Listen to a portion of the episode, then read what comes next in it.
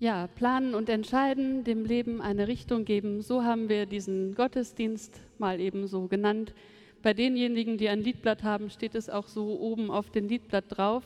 Aber ihr ahnt es schon, wenn wir das als Thema nehmen, dann kann es nicht ganz so einfach sein, wie es auf den ersten Blick klingt.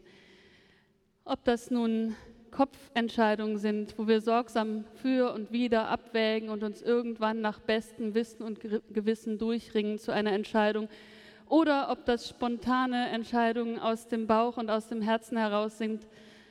Die allermeisten Entscheidungen, die unser Leben prägen, haben so an sich, dass wir vorher nicht wissen, was daraus werden wird. Manchmal nehmen wir uns bewusste Entscheidungszeit, manchmal entscheiden wir bewusst auf Hoffnung hin. Das sind dann die großen Dinge.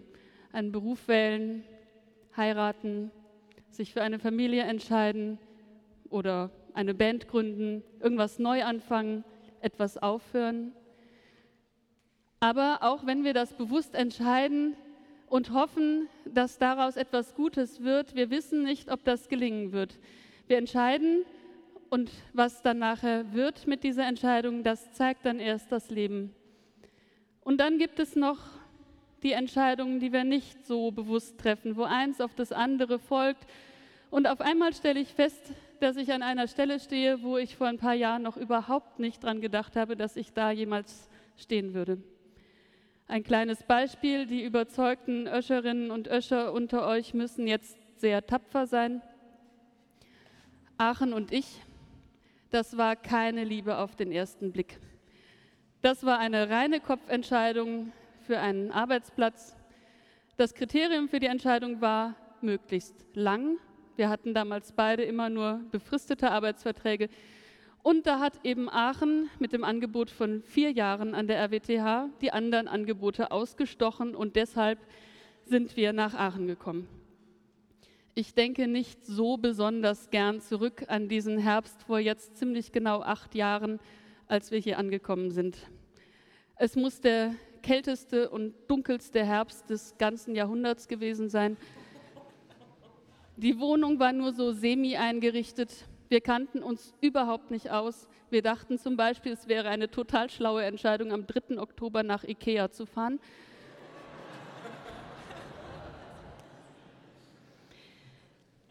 Wir kannten niemanden und es hat die ganze Zeit geregnet.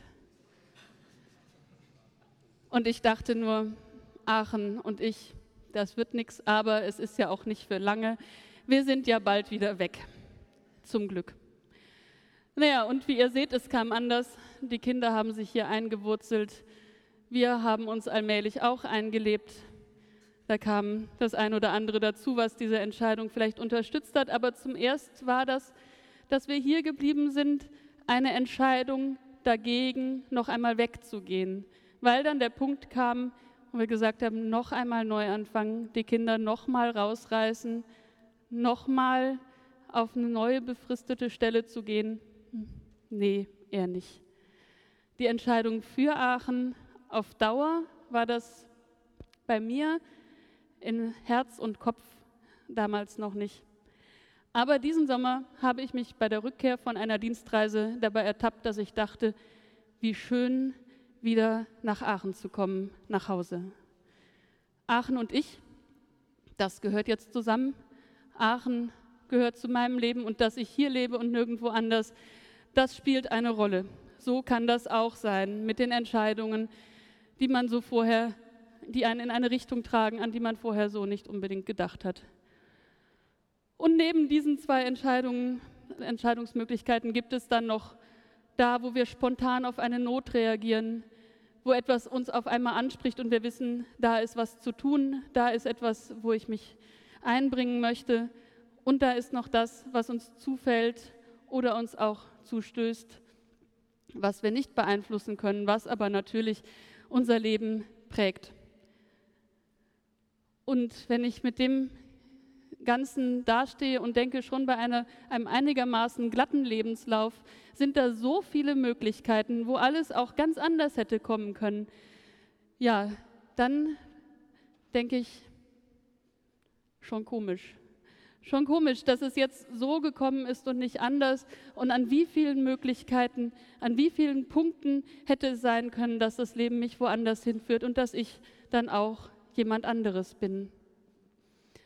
Auf philosophisch heißt dieses Phänomen Kontingenzerfahrung. Die Erfahrung, dass etwas nicht notwendig ist, sondern dass etwas auch ganz anders oder auch gar nicht sein könnte. Und jetzt frage ich mich, wie kann man dann trotzdem davon sprechen, dem Leben bewusst eine Richtung zu geben und dass es mehr ist als nur ein Versuchsballon, den ich in dieses fragile System von Möglichkeiten reinschicke und dann mal schaue, wo mich das in meinem Leben so hinträgt. Bis vor gar nicht so langer Zeit hätte eine Antwort aus dem Glauben heraus auf diese Frage ganz einfach geklungen. Die Antwort hätte einfach gelautet, das ist Fügung. Das ist Gott, der lenkt und der die großen Entscheidungen für dich so trifft und du brauchst sie nur noch nachzuvollziehen. Ich glaube das nicht. Die Gewissheit, dass Gott die Welt, die Geschichte und die einzelnen Leben führt und lenkt, ist in den Gaskammern von Auschwitz erstickt oder auf dem Mittelmeer ertrunken.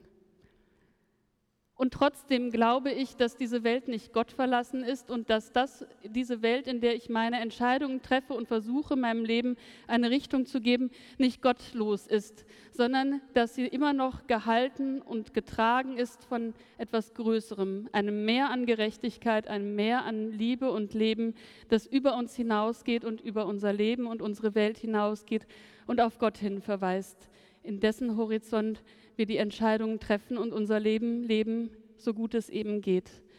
Und wie das gehen kann, weil ich glaube, dass Gott in dieser Welt und diesem Leben immer noch eine Rolle spielt. Deshalb möchte ich noch einmal zu den Bildern greifen, die Jesus von Nazareth so schön hat erzählen können, darüber, wie das ist mit Gott und uns in dieser Welt.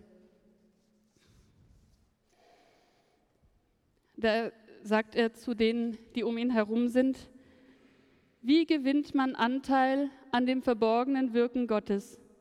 Ein Bauer stieß in dem Acker, auf dem er pflügte, auf einen vergrabenen Schatz.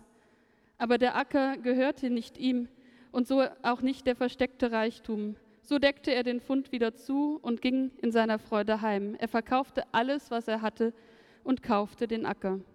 Und noch einmal, ein Händler ging auf eine Reise, um echte, gute Perlen einzukaufen. Da wurde ihm eine angeboten, die wertvoller war als alle, die er bisher gesehen hatte. Er kehrte nach Hause zurück, verkaufte alles, was er besaß, und kaufte die Perle.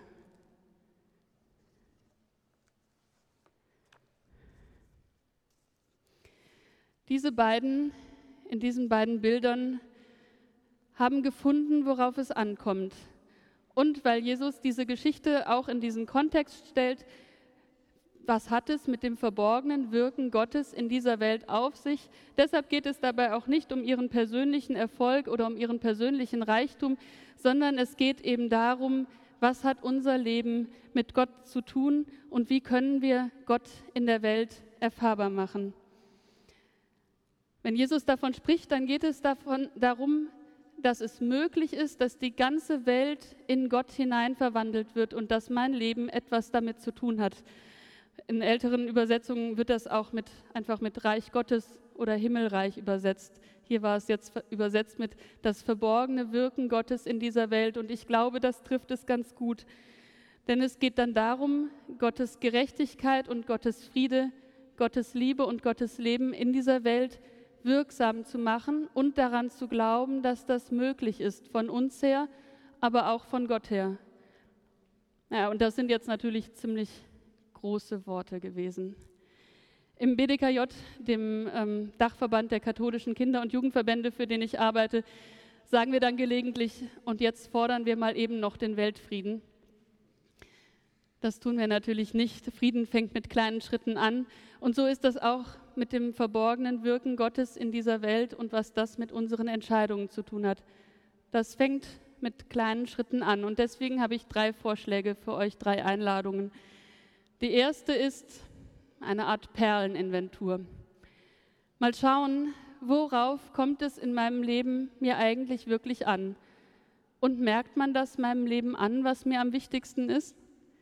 Pflege ich das, was mir am wichtigsten ist, auch genug? Oder nehme ich das für selbstverständlich, weil es immer mein Leben trägt und weil ich denke, das gehört ja sowieso dazu, da brauche ich mich nicht weiter darum zu bekümmern?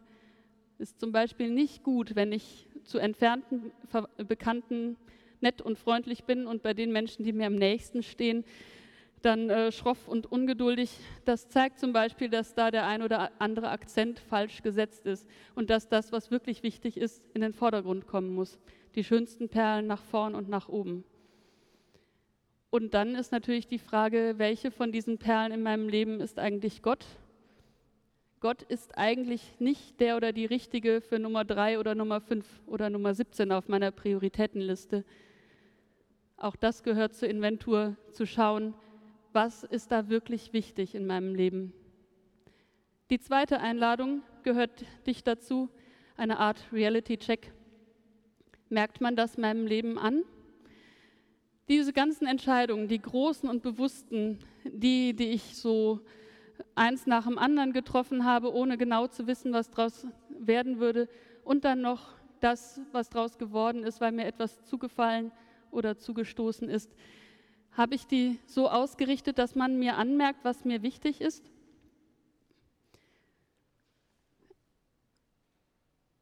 Ich hatte da noch einen Gedanken. Genau. Ich dachte, ein kleines Beispiel zum Beispiel, merkt man an meinem Konsumverhalten, was mir, welche ethischen Überzeugungen ich zum Beispiel habe. Ich bin sicher, euch fallen noch mehr Beispiele ein für diesen Reality-Check. Und das Dritte, das ist das Schönste, das ist eine Einladung zum Staunen. Denn das Bild kann man auch umkehren, dieses Bild von der Perle. Und das mal nicht von euch aus anschauen, sondern von Gott aus. Weil von Gott aus jede und jeder hier auch so eine wertvolle Perle ist und jeder und jede mit ihrem und seinem Leben etwas, eine Facette von Gott in diese Welt bringen kann, die niemand anderes in diese Welt bringen kann. Und ich wünsche euch, dass ihr mit diesem Blick Gottes auf euer Leben euch anschauen könnt und eure Entscheidungen anschauen könnt und an diesem Blick, wenn es ansteht, euer Leben ausrichten könnt. Amen.